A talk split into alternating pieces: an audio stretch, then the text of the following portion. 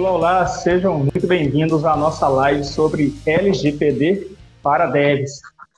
Muito boa noite, Márcio, meu amigo. Como você está? Boa noite, meu caro. Tudo ótimo. É, Márcio, para começar, né, o pessoal está entrando agora. Conta para a gente aí qual é a sua trajetória acadêmica e também profissional. Então, eu comecei né, com tecnologia ainda no ensino médio. Dá para perceber aí pela, pela cor dos cabelos que o meu ensino médio já, já tem um tempo.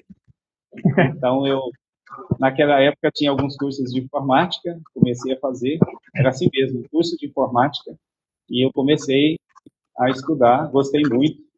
Logo eu comprei meu primeiro computador e não demorou muito tempo a mesma escola onde eu comecei me deu oportunidade de atuar como um mentor. Na verdade, não era bem mentor, era um monitor ajudando as pessoas a realizarem os comandos.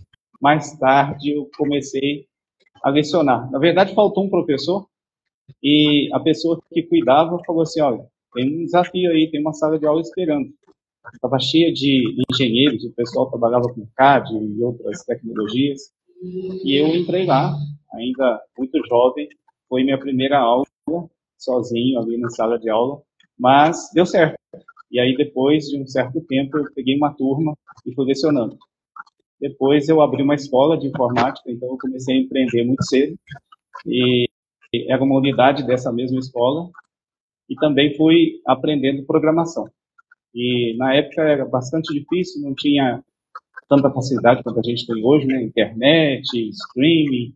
E aos poucos eu fui praticando até que a, a empresa, que era a mesma que é, forneceu esse curso, né, onde eu, eu comecei, é, me registrou como um programador.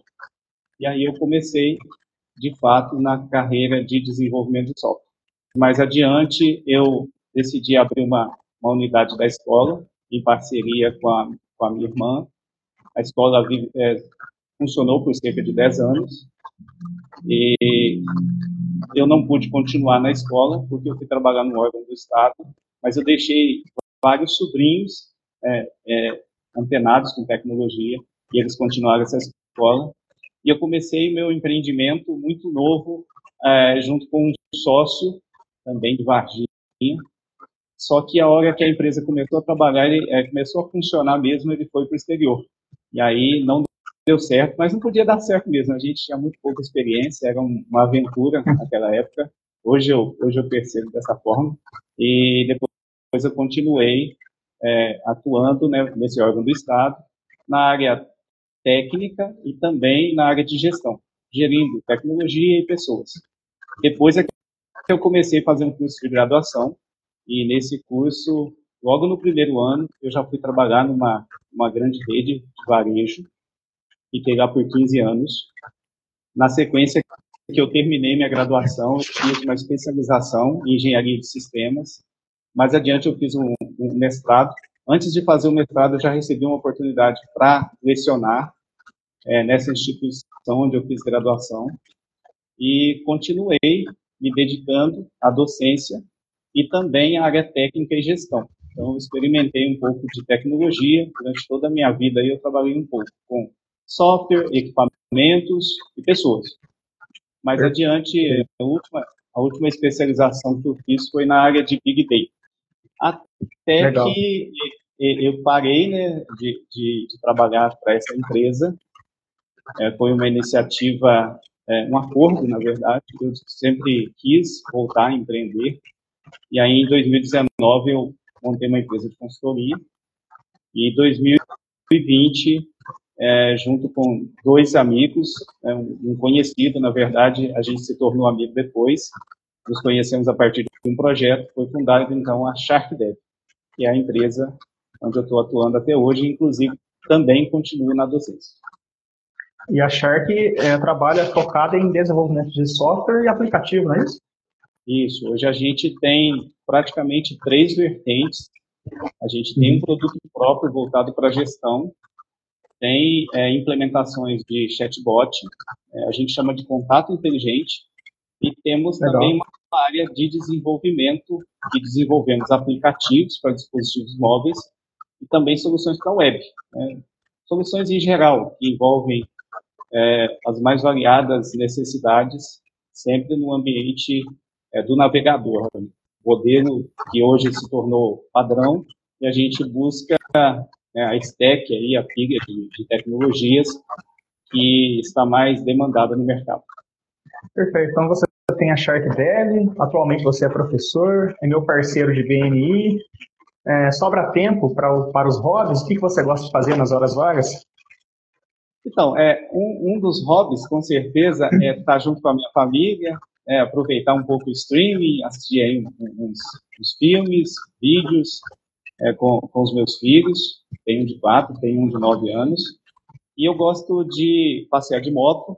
Eu não sou aquele, né, aquele motociclista, nem sou também um, um, uma pessoa assim do, do cross, não, mas eu, eu gosto de andar na estrada ruim, sabe? Se a estrada for ruim, é melhor desafio, é mais interessante. Você não eu gosto de ter dificuldade para encontrar. ah, então, é. É. Às vezes eu, eu me deparo aí com algumas é, surpresas em relação à, à estrada ruim, mas é, é divertido. Eu é também bom. gosto de futebol, tá? Eu, eu, gosto de futebol de talão. E eu fiquei oh. sabendo, né, é, da sua da sua prática também de futebol, né? Eu fiquei sabendo. É, aos, aos domingos. De vez em quando a gente joga bem. É, eu, na verdade, jogava, né? É, quer dizer, eu ia, eu ia lá né, na quadra.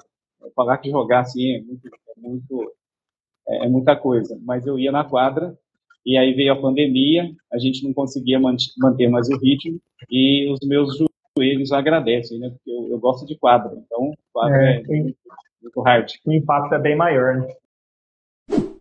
Então vamos lá, pessoal. É, quem está nos assistindo já deve saber que a LGPD ela veio para proteger a privacidade, né, os dados pessoais da pessoa física. E o que são dados pessoais? É, dados pessoais toda informação que identifica uma pessoa, como o CPF, o nome, o RG, ou que possa levar à identificação de maneira indireta, como, por exemplo, uma geolocalização, é, um e-mail, um celular. Toda informação que possa identificar ou que identifique uma pessoa física é um dado pessoal. E também a lei confere uma proteção maior para os dados pessoais sensíveis, que são aqueles que têm um potencial de discriminação, como, por exemplo, opinião política, filiação a sindicato, um dado genético, um dado referente à saúde. E aqui fica uma primeira curiosidade. É, eu não sei se vocês sabem, mas a LGPD ela não elenca dados financeiros e dados fiscais como dado pessoal sensível. Fica aí a dica para o legislador, né? Quem sabe no futuro ele possa incluir. Nós temos também é, o controlador de dados e o operador de dados. Controlador é a quem compete tomar as decisões referentes ao tratamento de dados. E o operador, ele toma decisões é, com base na orientação do controlador. Então, assim, diferença na prática está no poder de decisão, enquanto o controlador ele efetivamente determina, o operador faz no nome do, do, do controlador. E quais são os riscos de violação de dados pessoais? É, eu gosto de categorizar em dois, né, em duas categorias. Nós temos, primeiro, o risco da empresa tratar dados pessoais sem uma base legal, que nós temos 10 hipóteses previstas na lei. Uma delas é o consentimento, mas não é só. Né?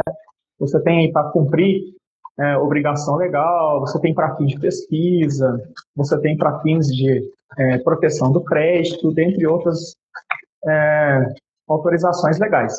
E a segunda categoria é você proteger os dados, o seu banco de dados de acesso indevido de terceiros. Então, Vamos começar a falar de algumas medidas técnicas de proteção de dados para os desenvolvedores. Primeiro, Márcio, explica para a gente aí o que é privacidade desde a concepção. É muito interessante, né, esse tema. É, esse é um, um, um assunto que começou com a doutora Anne, uma pesquisadora do Canadá, e, e ela traz é uma uma forma de pensar a segurança e a privacidade, essencialmente, é, desde o início do projeto. Então, é, mais ou menos, eu vou fazer uma analogia com a construção civil. É, hoje, se a gente pensa que a casa precisa ser uma casa segura, já começa pela escolha do local onde essa casa vai ser construída. É, também se pensa em como vão ser construídos os muros, é, a contenção, é, o fluxo de água. Não dá para você pensar é, em ter uma casa segura depois que ela está construída. É, pode, ser que, pode ser que até seja construída. Então, no contexto do desenvolvimento, é, desde o modelo de dados, é quando o, o design, aquele que está arquitetando, né, o arquiteto de dados, ele está pensando em como esses dados serão armazenados, ele já define alguns pontos técnicos importantes para que essa garantia é, de segurança aconteça, principalmente no que diz respeito à privacidade. Então, existem algumas premissas nesse contexto de é, privacidade desde a concepção, que é o Privacy by Design. Perfeito, Márcio. E qual é a diferença? O que é a privacidade por padrão? Ah, sim, perfeito. É muito comum hoje em dia é, nos depararmos com algum, alguma solução, um aplicativo, um site, é, que oferece é, algum serviço interessante, atrativo. É, a gente pode enumerar vários deles aí que, que ao longo é, do contexto dos aplicativos é, surgiram, por exemplo, pedindo foto, pedindo é, informações. É, e quando se diz que a privacidade é um padrão, é um default, né, privacy by default, é, ela, na verdade, está dizendo que, por padrão, quando um usuário vai utilizar o, uma ferramenta para colocar os seus dados, se ele não tomou nenhuma iniciativa para deixar esses dados acessíveis, ou seja, é, colocar-se é, à exposição, por padrão, esses dados devem estar protegidos. É, então, isso não é só nesse contexto, mas desde quando pensamos também, aí nós estamos falando para o desenvolvedor, né? o desenvolvedor que está nos ouvindo aqui pensa, mas o que, que eu tenho a ver com isso? É muito comum, dentro do processo de desenvolvimento, realizarmos testes do software. Então, nós temos que testar não só a tela, a interface ali, onde eu estou consumindo essa aplicação, que normalmente é a que o cliente vai ver ou que ele tem expectativa de usar, mas também existe é, uma série, de, um arcabouço ali, uma, algumas camadas que vão fazer esse processamento de dados. E nessa fase de testes, é comum que essa estrutura, esse é, mecanismo que vai ser consumido pela aplicação, é, ele seja disponibilizado aos desenvolvedores. E se ali existirem dados né, do contexto é, de pessoas físicas, né, que são tratados na Lei Geral de Proteção dos Dados, ou ainda mais os dados que são sensíveis, e aí é uma questão ainda mais relevante, é, esse cuidado tem que ser tomado também. Então, é, por padrão, não se cria aquele famoso usuário admin com a senha admin. Cria-se um usuário é, pode até ser usuário admin, conforme padrão, ADM, mas a senha precisa ser segura. No mínimo, essa senha tem que ser segura. E quando vai se consumir uma API, que é, na verdade, uma interface para a aplicação, né, onde o programa se comunica, é importante fazer uma validação se essa aplicação que está consumindo também está consumindo de forma segura. Que a gente tem aí as APIs abertas, são aquelas que você pode consultar e normalmente não tem dados sensíveis, não tem dados pessoais. Mas se você tem dados pessoais na sua, na sua é, aplicação, no seu banco de dados, já tome esse cuidado desde a fase é, de você criar o usuário. Crie um usuário seguro, crie uma API segura, porque por padrão você vai é, proteger. Além disso, dê acesso mínimo ao usuário. Você não vai é, criar um usuário já com permissão total. Por padrão, ele só tem acesso àquilo que é estritamente necessário. À medida que ele vai entendendo é, e recebendo maiores responsabilidades, você vai concedendo essas permissões. Então, privacy by default quer dizer o seguinte: por padrão, eu quero a privacidade, eu vou manter a privacidade e eu vou defender essa privacidade. À medida que for necessário e de acordo com as responsabilidades, eu vou concedendo mais permissões. Pessoal, a LGPD também expõe que é, um dos direitos do titular, um dos direitos, é a anonimização, que é quando o dado ele perde a possibilidade de associação direta ou indireta a um indivíduo.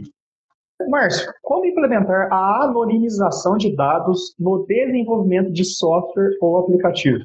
Então, é, normalmente, é, quando você tem acesso a um banco de dados, a uma base de dados, nessa base de dados tem dados pessoais e, inclusive, tem dados pessoais sensíveis, vale lembrar o contexto do controlador e o contexto do operador.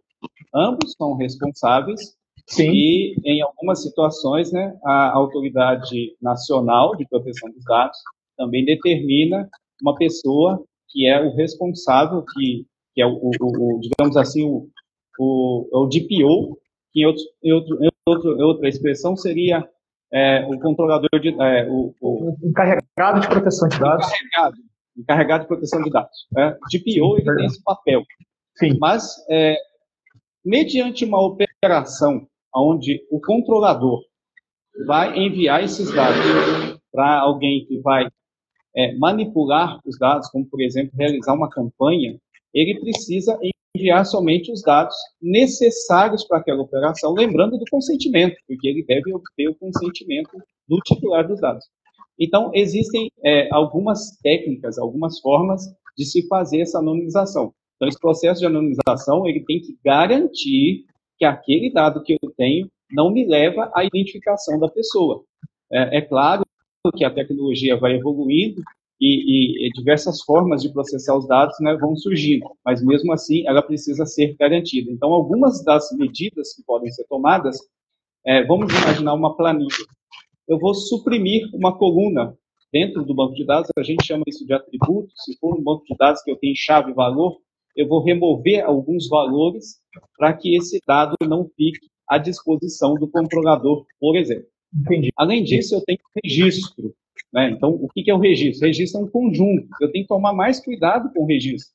Porque quando eu tenho um dado isolado, normalmente ele não diz muita coisa. Mas se eu tenho um conjunto de dados da mesma pessoa, eu já tenho condições de concluir alguma coisa, de montar uma informação ou de combinar essa informação com outras fontes, principalmente a partir da internet, e chegar a um contexto de obter informações além do necessário. Então, é, os registros, por exemplo, relativos aos dados sensíveis, né, onde, por exemplo, existe ali uma informação de cunho religioso, político, etc., é, ou é, é, relativo a crianças, adolescentes, esses dados precisam ser retirados mesmo, eles vão ser removidos. Então, a gente faz a remoção do registro.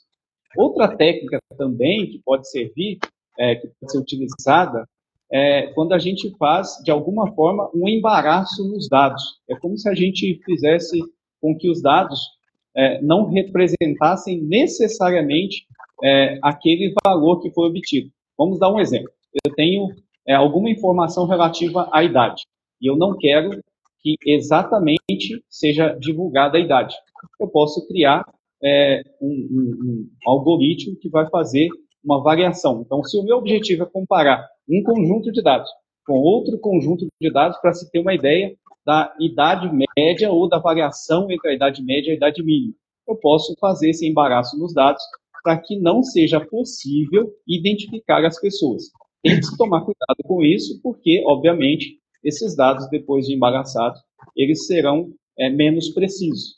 Então, dependendo da decisão que se quer tomar, não é a melhor técnica, mas ela, sim, ajuda é, a anonimizar os, os dados. A, além disso, tem outras técnicas, né? Um, uma delas é muito interessante, que é quando eu faço uma agregação de dados. Então, uma agregação é o seguinte, olha, eu posso criar faixas de valores, eu, eu preciso saber a idade das pessoas que eu estou é, é, analisando. Eu poderia criar é, a idade de, é, de 10 a 20 anos, é, de, de 21 a 25, e por aí eu vou criando essa, esse, essa faixa. Eu poderia fazer também com profissões. Eu só tenho que tomar alguns cuidados, como, vamos imaginar a seguinte situação. Eu vou tomar como exemplo aí a sua profissão, advogado. Então, eu tenho as informações de vários indivíduos de uma determinada companhia e eu estou fazendo essa é, agregação. Então, eu tenho ali algum tipo de informação e quando eu vou agregar, só tem é, o doutor Adriano, só tem ele, o doutor Adriano Oliveira. Ele é o único. Quando eu colocar mais informações e o cargo de, é, e a função ou a formação, ou a profissão dele é advogado, como eu tinha só um, esse processo né, de, de agrupamento dos dados, é, essa agregação, ela vai revelar a pessoa. Sim. Então, é, as técnicas funcionam, mas elas não são regra geral para todas as situações. Existem outras técnicas que não, não cabe aqui é, tratar todas, é muito fácil identificar todas elas aí a partir de sites especializados, mas para o programador, é para quem está manipulando os dados, e principalmente quem recebe uma base de dados, que tem que, de alguma forma, ser utilizada para fazer teste, para fazer, é, é, principalmente, teste de estresse, né, que é você testar um ambiente, um ambiente computacional, para saber se ele vai suportar muitas conexões, muitas, muitas transações. É normal você ter acesso a uma base de dados. Essa base de dados precisa é, ser cedida pelo controlador. O controlador precisa ter o consentimento das pessoas com, com relação ao objetivo de se utilizar esses dados.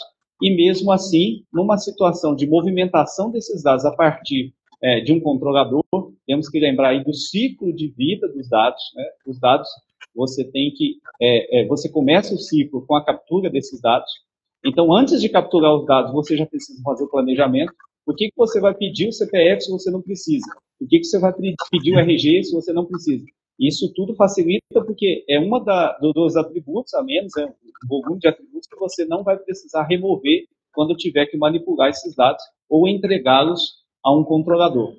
Vale lembrar que tudo isso né, é regido por um processo aí de formalização, de responsabilidade, definir o objetivo do trabalho do controlador mas mesmo assim a anonimização tem um papel muito importante porque a Lei Geral de Proteção dos Dados, ela não veio impedir, ela não impede que ninguém trabalhe com os dados. Ela só estabelece Exato. critérios, né, critérios para proteger as pessoas e principalmente os dados sensíveis dessas pessoas. Né? Sim. Até traz, traz impactos aí de responsabilização para quem não cumprir o que a lei determina.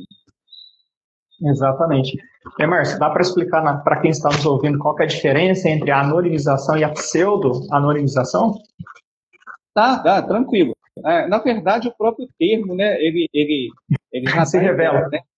É, ele se revela, que é pseudo.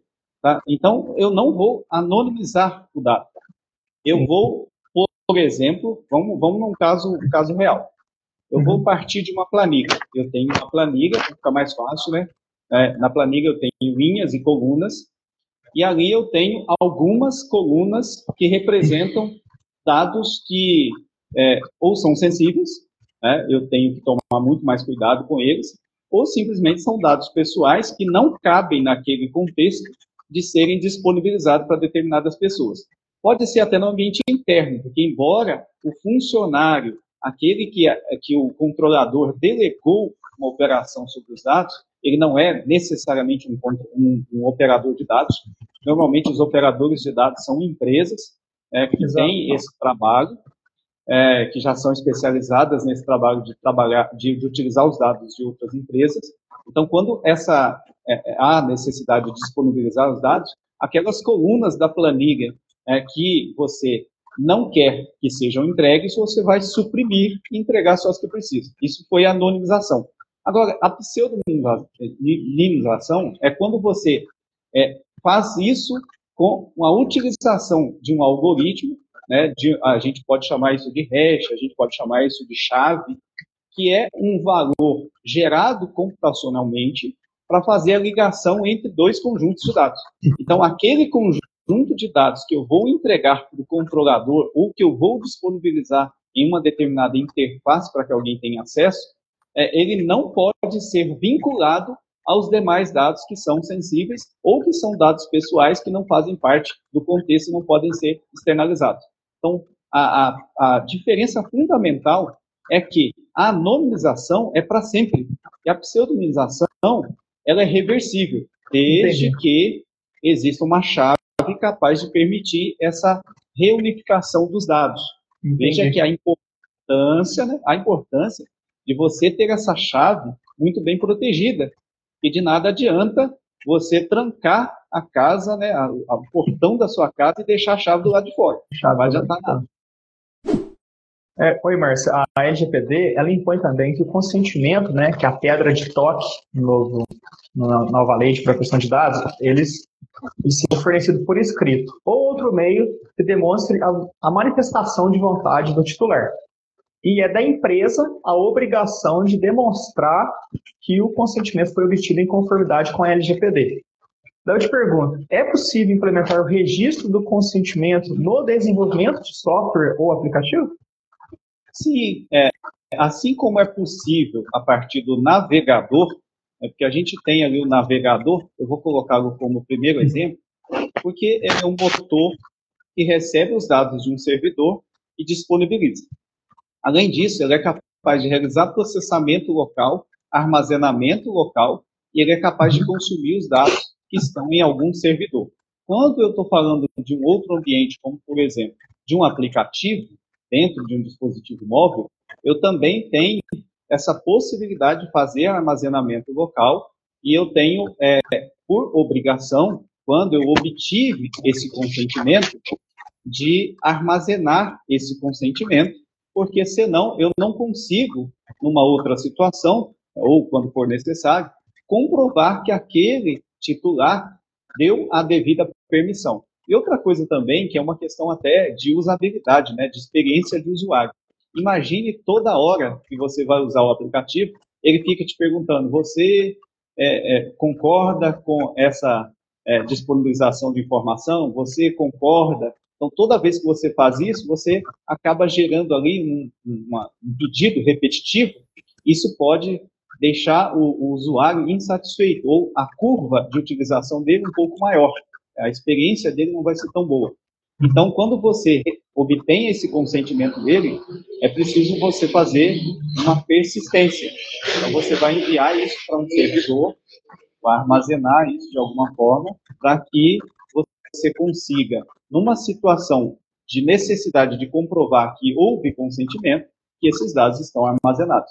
Então, independente do ambiente, é possível fazer isso. Exist, existem necessidades né, e esforços diferentes, mas é possível sim para quem está nos assistindo, é, a gente tem também os cookies, né, que são considerados dados pessoais. Para quem não sabe, cookies são um pacote de informações é, nos sites, né, que visam formar o perfil comportamental da pessoa, os gostos, interesses, né, principalmente de compra. É, nós temos aí uma discussão muito grande quando entrou em vigência a LGPD, teve pessoas que falaram que cookies não são dados pessoais, outros falaram que sim. Uh, lá no início eu defendi que sim, e recentemente a NPD ela elaborou um guia orientativo de que sim, cookies são dados pessoais. E aí nós temos é, dois cookies, né, duas características de cookies que têm que ser analisadas para fins de tratamento de dados. Os necessários, né? Então todo cookie que é necessário para o funcionamento do site, a pre, a, você tem a base legal do legítimo interesse da empresa. Então, a empresa ela pode tratar os cookies necessários para o funcionamento é, do site. Agora, cookies não necessários, que são esses exatamente que formam o perfil comportamental, que linkam é, os dados da pessoa com o pixel do Facebook ou do Google, esses precisam do consentimento expresso do usuário ou cliente. Daí eu te pergunto, Márcio, como implementar a, a captura de cookies no site de acordo com a LGPD?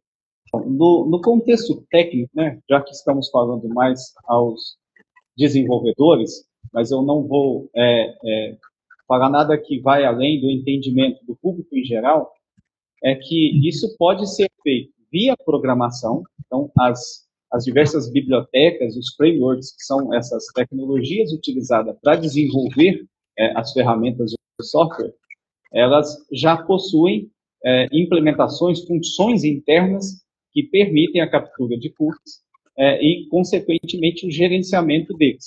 Numa situação assim mais leve, quando, por exemplo, alguém que não necessariamente vai contratar uma empresa para fazer o desenvolvimento, ela vai utilizar uma plataforma ou algum alguma ferramenta, a gente chama de gerenciadores de conteúdo, CMS, ela pode é, utilizar de alguns gerenciadores de cookies que estão disponíveis. Alguns são pagos, outros são gratuitos, mas eles já têm ali uma série de recursos e existe já uma prática no mercado é, de você segregar esse consentimento quanto ao uso dos cookies.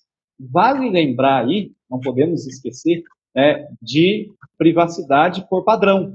Exatamente. Então, por padrão, por padrão, você vai colocar à disposição, ou seja, se o usuário está com pressa e ele vai aceitar os cookies, que ele aceite somente os cookies necessários Necessário. para navegação, é, que é o de primeira pessoa. É, agora, se você tem a intenção né, de que esses cookies é, sejam utilizados por um terceiro, você vai ter que deixar muito claro o que é que você está capturando e qual é o propósito. E lembrando, esse consentimento, que é quando o usuário clica, você precisa de alguma forma ter o armazenado. Exatamente. Você tem que provar. Como é que você vai provar depois que houve consentimento? Ah, mas eu mudei a minha, o meu objetivo. Né? No começo eu estava pedindo para isso. E agora eu preciso para outra coisa. Vai ter que obter Deixe... de novo o consentimento. Vai ter que obter de novo o consentimento, exatamente. Para nova finalidade. Nova finalidade, exatamente. Então é muito importante é, é, atentar-se para isso, mas não é, é um, uma implementação é, estressante, ela não é custosa de ser feita. Há, há, muito já, há muito tempo já existiam recursos nas linguagens, nas plataformas de desenvolvimento, é, para facilitar o gerenciamento de cookies porque antes da Lei Geral de Proteção dos Dados, ou até mesmo de iniciativa de proteger os dados pessoais, é, já existia a necessidade de armazenar os dados importantes para a navegação, para o uso da ferramenta. É, e o que é a segurança por padrão? Ah, muito bom. A, a segurança por padrão é, é mais ou menos é, o, o, contexto aí que eu disse é, da construção civil. Né? Eu, eu, eu inicio é, uma, um projeto de desenvolvimento ou até mesmo um trabalho relacionado aos dados, é, estabelecendo ou partindo do pressuposto, é, eu gosto de utilizar uma analogia que é a lei de Murphy. Tá? Alguma coisa vai surgir do nada e vai dar errado. Tudo vai. é isso mesmo. Então, aí quando você está implementando alguma coisa, é, principalmente você está disponibilizando um servidor mas você não vai colocar o firewall para rodar, você não vai colocar a VPN. O que é a VPN? A VPN nada mais é do que um túnel é, virtual ali para você e um túnel privado, só seu, só quem tem a chave vai conseguir trafegar. As empresas, em geral, já têm mecanismos para isso. Mas aí você diz o seguinte, ah, esse caso aqui é um caso pequenininho, eu estou fazendo um teste, eu não vou utilizar a VPN. Mas é tão curioso que algumas vezes já me deparei com situações em que é, o firewall não estava ativo é, e não existia uma senha é, complexa, uma senha é, forte para proteger o usuário que tinha acesso total ao banco de dados e também era possível acessar esse banco de dados sem VPN. A gente precisa lembrar que existe um conceito muito importante na internet, né, que é o endereço IP. O endereço IP é o meu identificador. Então, nesse momento aqui, eu estou chegando até é, a plataforma do Instagram por meio de um endereço IP. Esse endereço IP foi disponibilizado pelo provedor. Então, alguém está assinando e o provedor está fazendo um registro de quem utilizou aquele IP. Alguns provedores entregam o mesmo IP para o usuário continuamente. Mas, por exemplo, eu estou numa casa ou eu estou em um escritório, várias pessoas estão utilizando e elas estão passando pelo mesmo IP. Então, esse endereço IP, ele é um dos mecanismos que você pode utilizar para restringir o acesso. Então, vamos pensar no seguinte: se eu estou é, implementando algo que tem dados que precisam ser protegidos, dados pessoais, dados pessoais sensíveis, ou até mesmo dados financeiros, dados de uma organização, você está prestando serviço de desenvolvimento para uma empresa, ou você está prestando outro serviço relacionado à manipulação de dados, você está atuando como operador de dados para outra empresa, você tem que tomar o máximo de cuidado. Então, dentre esses cuidados, é, considera-se é, a utilização de ferramentas, de recursos de criptografia e também é, você sempre tem que ter um pensamento é, que, a priori, é, você não tem confiança nenhuma. Então, a gente chama de confiança zero, zero trust. Porque Perfeito. alguma coisa pode acontecer. E é uma das coisas que pode acontecer é que, às vezes, todo mundo fica muito preocupado, né? Alguém lá do outro lado do mundo pode invadir a minha máquina. Como o caso que eu citei lá desse, desse sistema que estava sofrendo um ataque a cada é, segundo ele tinha 50 pessoas tentando acessar. Não, não, precisamos, não precisamos ir muito longe, não. Vou dar o meu exemplo aqui do escritório. Há, há uns dois, três anos atrás, o Rodrigo né, Soares, DP Roxo, nosso parceiro, ele fez um, uma análise da nossa, da nossa rede aqui, da nossa infra, instalou algumas medidas de segurança, uma delas foi a rede VPN. Então, a gente consegue é, trabalhar à distância, acessar o nosso banco de dados por uma rede protegida, um caminho protegido, como você disse aí, criptografado, perfeito. E segundo, uh, no final do ano passado, outubro de 2022, a gente estava sofrendo uma tentativa de acesso no nosso site da Tailândia. Então, né, quando você tem uma tentativa, você, o administrador recebe o e-mail da tentativa, né, então estavam acontecendo várias tentativas. Aí comuniquei com o Rodrigo, ele foi lá e bloqueou o IP da Tailândia. Então ninguém da Tailândia hoje acessa o nosso site. Aí cessou ah, os ataques. Então, nesse caso, nós estamos falando de redução da superfície de ataque. Né? Se eu desenvolvi um sistema e eu sei que ele será utilizado apenas por brasileiros, por que, que eu vou disponibilizar? Né? Existem é, as autoridades que disponibilizam esses endereços IPs. Então, é Sim. é possível você saber é, que lá na Ásia ou em outra parte, na Europa, tem um, um, uma faixa de endereços IPs diferentes das que são usadas no Brasil.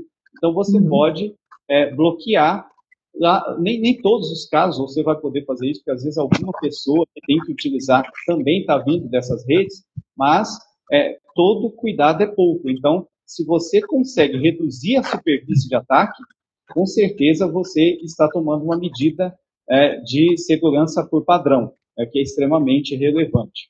Existem outras questões relacionadas à segurança, é, e uma delas a gente acaba ignorando, que é o seguinte: ah, eu, eu, como é que eu faço para gerar a minha senha? É, eu preciso de utilizar na minha senha alguma coisa que eu, que eu me lembre?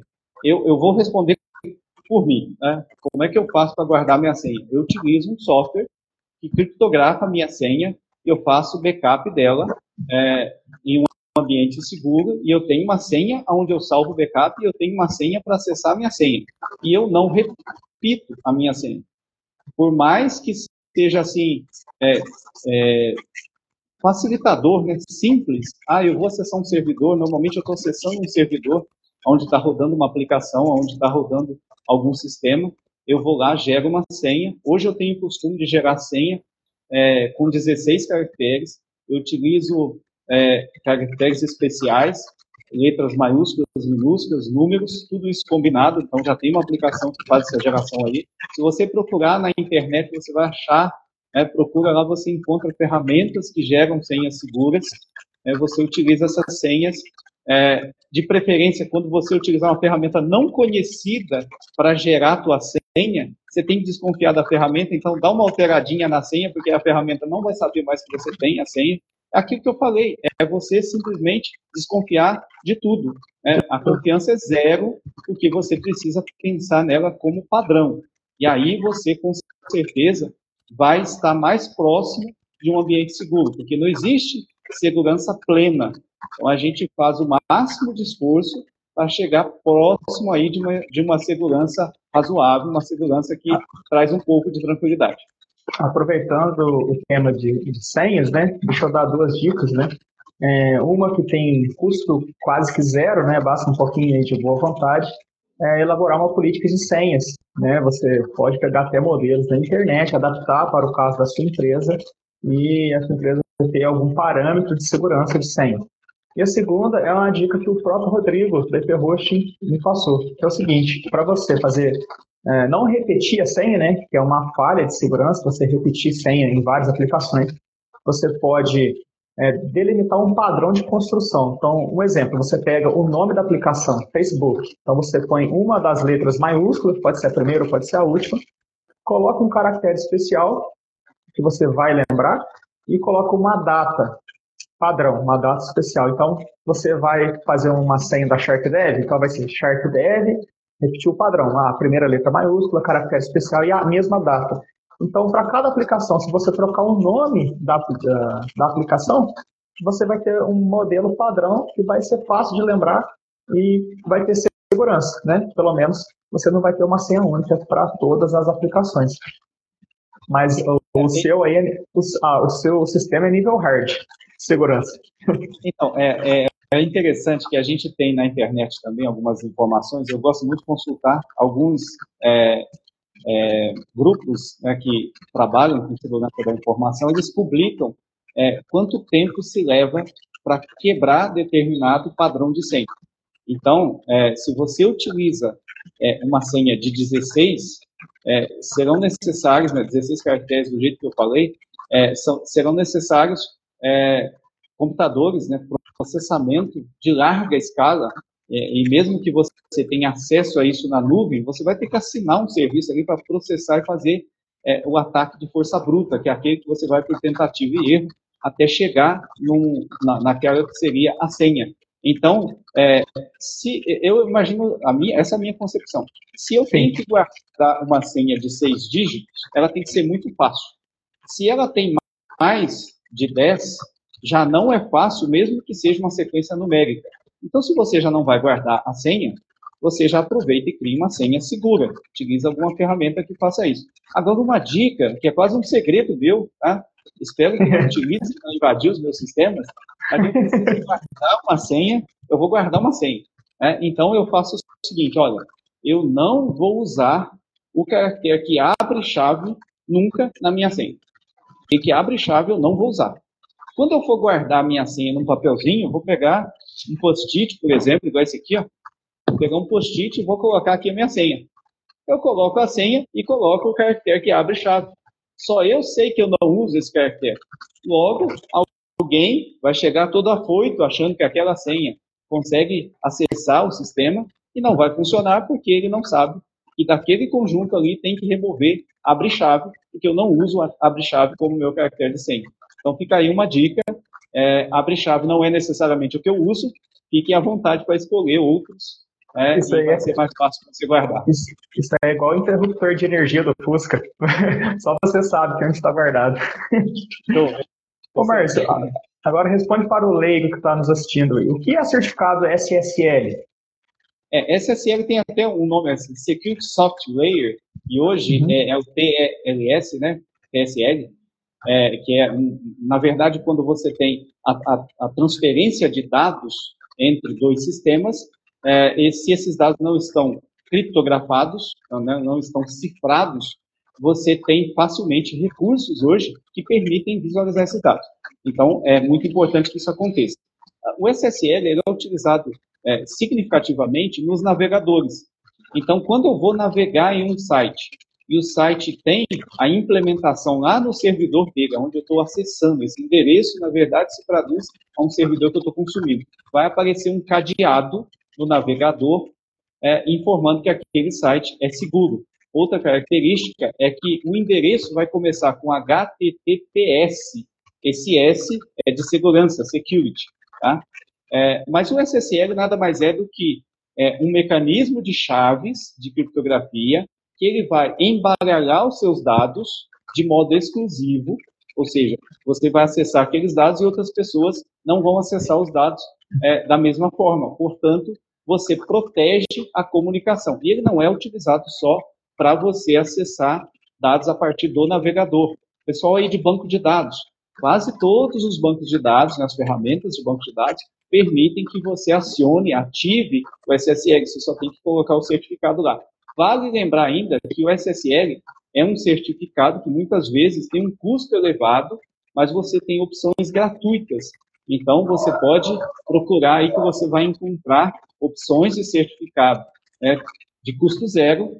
O, o, máximo que você vai ter que fazer é renovar esse certificado em um intervalo mais curto, mas ele também te traz segurança. O importante é não deixar de usar esse, é, esse padrão de segurança é, é, que, inclusive, durante a criação dele, você tem alguns padrões ali que vai estabelecer se a segurança é maior ou é menor, mas, resumidamente, ele é, é uma criptografia que você utiliza é, entre dois nós de comunicação, o seu e o ambiente que você está consumindo, que você está utilizando. Márcio, o que são testes de, de invasão? Eles são importantes no desenvolvimento do software, da aplicação? Sim, é, os testes de invasão, eles hoje tornaram-se, é, digamos assim, a, a, a chave para as empresas que prestam serviço de segurança. Normalmente, eles atuam é, desde um processo é, que você tem é, um ambiente para ser validado sem qualquer informação, é, como se fosse assim, uma caixa preta, todo mundo tem que ir lá, é, os especialistas tentar quebrar qualquer falha, qualquer brecha de segurança eles vão tentar é, invadir ou, ou ultrapassar. É, e depois tem alguns testes onde você tem a, a, caixa branca. Você tem várias informações sobre o ambiente.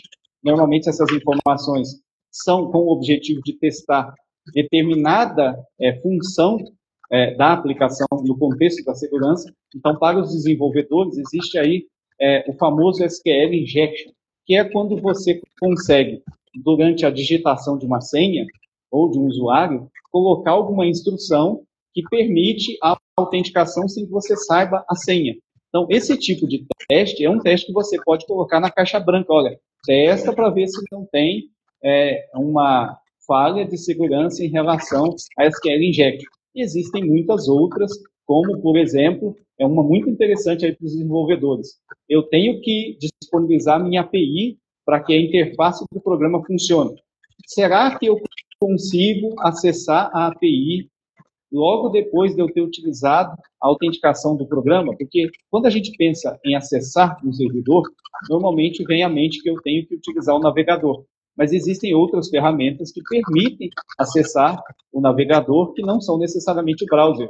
Então, você pode usar dessas ferramentas para tentar fazer uma conexão na sua API, né, no seu sistema central, que está provendo as informações, é, logo após você ter feito uma autenticação. Isso é válido também é, quando você está testando a sua aplicação ou quando você está fazendo o teste de uma aplicação de terceiro que está no seu contexto. Lembre-se, se tem alguém falhando com segurança e você está trabalhando junto com ele, vocês estão compartilhando risco. E, por final, a gente tem ali um, um teste assim, é, meio do caminho, onde você recebe algumas informações, não todas, é, uhum. e você vai fazer essa invasão. Então, é, é aconselhável sim, eu, eu diria que é, é, muito importante, quando você vai fazer testes de software, principalmente no quesito de segurança, você tentar ser mesmo é, o advogado do diabo ali. Você vai tentar quebrar, de alguma forma, é, o mecanismo que possa ter, cada contexto né, vai exigir um esforço diferente, mas vale sim você tentar invadir seu próprio sistema ou até mesmo contratar uma empresa especializada para fazer. Márcio, na palestra online que eu concedi pra, para vocês aí, os tubarões da Shark, você citou um caso interessante e é, as empresas se preocupam muito na eliminação total dos dados, né, porque pode ser que o mesmo dado esteja em vários é, bancos de dados ou sistemas. E corrija se eu estiver errado. Então eu te pergunto, como eliminar totalmente os dados?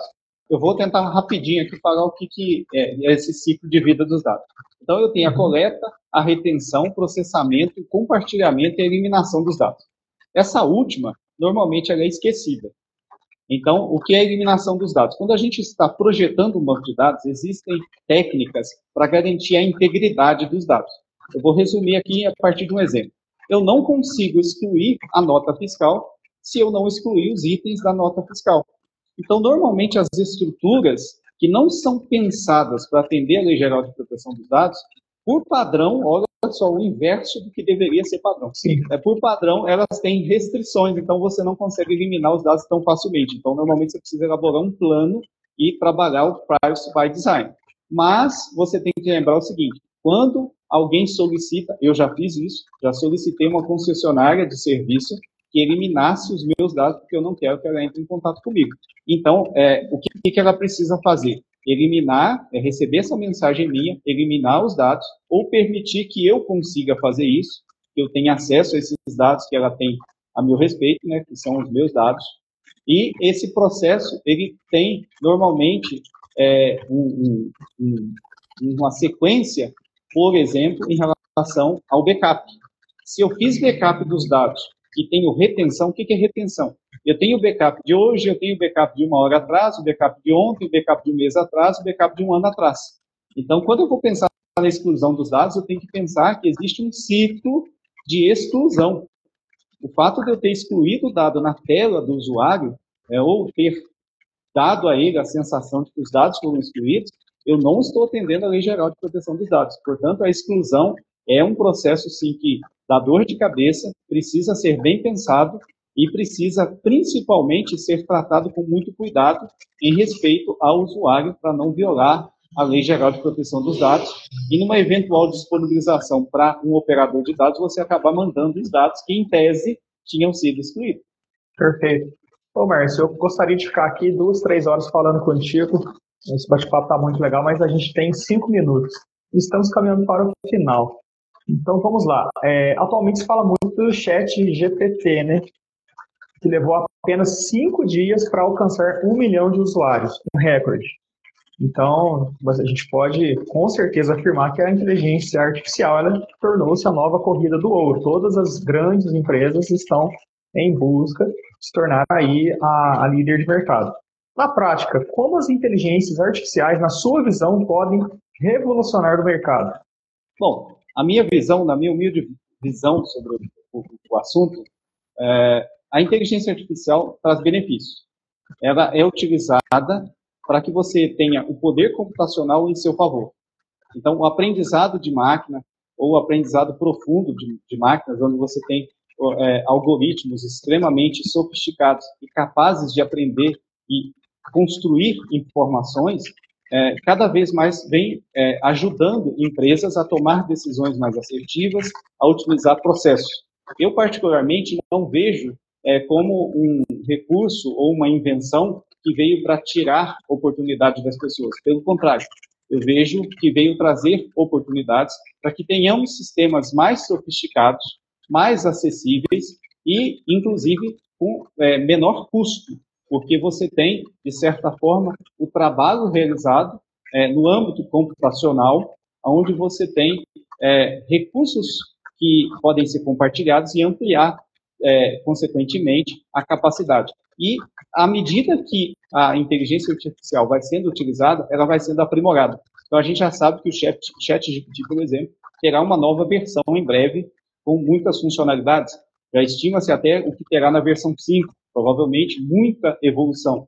E também é, a própria divulgação, né, a, a, o surgimento dessa, dessa nova forma, né, que é de prompt, você digita uma conversa e você tem um contexto, ela tem se tornado é, bastante atraente ao consumidor é, de inteligência artificial. Então, eu vejo com bons olhos não só é, as estratégias para melhorar a tecnologia, a evolução dos equipamentos, das técnicas, mas também vejo como algo positivo para os sistemas, inclusive para a segurança das pessoas.